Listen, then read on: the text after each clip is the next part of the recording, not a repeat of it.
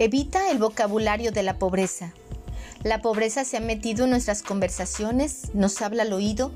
Para no arraigarla, deberíamos erradicar para siempre algunas expresiones de nuestro vocabulario. Te presento algunas. Poco a poco. Cuando la mayoría de las personas empiezan algo, suelen afirmar, avanzaremos poco a poco. La palabra poco significa escaso. ¿Qué imagen ves cuando escuchas y sientes la palabra poco? Presta atención a esto. Lo haremos poco a poco. Ahora lo haremos paso a paso. La segunda expresión es más edificante. Construye un cuadro mental de más fuerza y posibilidad. Necesito.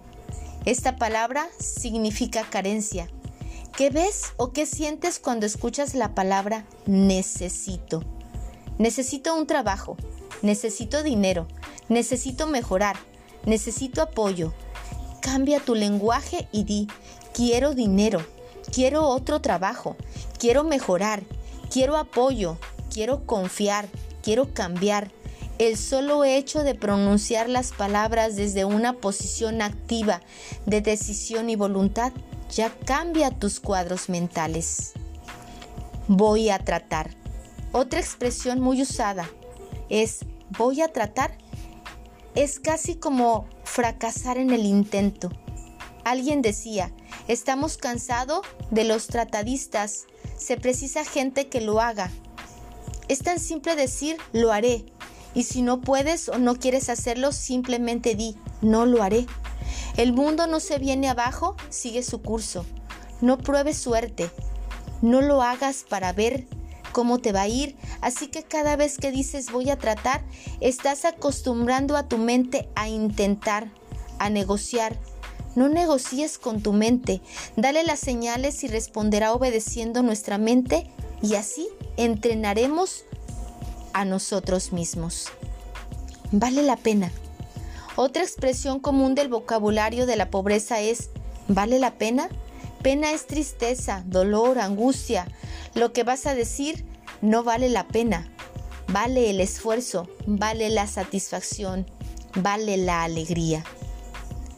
En la lucha, en una respuesta típica en muchas personas cuando le preguntan cómo estás, aquí, en la lucha, no te das cuenta que tu afirmación inconsciente está creando en tu vida la sensación de luchar, de ir en contra de lo difícil, contra obstáculos, la cual experiencia día a día sintiendo en realidad que luchas contra muchos para poder conseguir lo que quieres. En lugar de eso, podrías crear otra afirmación que recree otro escenario en tu día a día. Por ejemplo, responder excelente. Mis más grandes ganas de todo y de cualquier otra afirmación positiva es excelente. Hay que prestarle atención a las palabras. Una palabra es un pensamiento hablado. Un pensamiento es una palabra en silencio. Las palabras son un poder, energía creadora. Crean ideas, crean sensaciones. Lo que escuchas puede determinar lo que sientes. Las palabras crean cuadros mentales. Un consejo popular dice, piensa antes de hablar. La verdad no obstante, es que nadie puede hablar sin pensar. Cuando alguien dice sin pensarlo, en realidad lo pensó sin darse cuenta. Fue un proceso que ocurrió en su subconsciente y que paso a paso inadvertido es casi un acto automático. Del mismo modo que nadie puede dar lo que no tiene, nadie puede expresar lo que no piensa.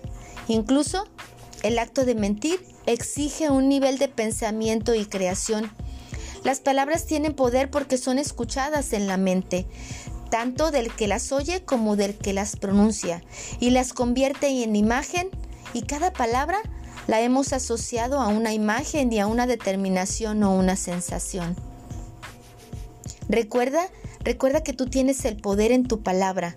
Tu palabra es poder.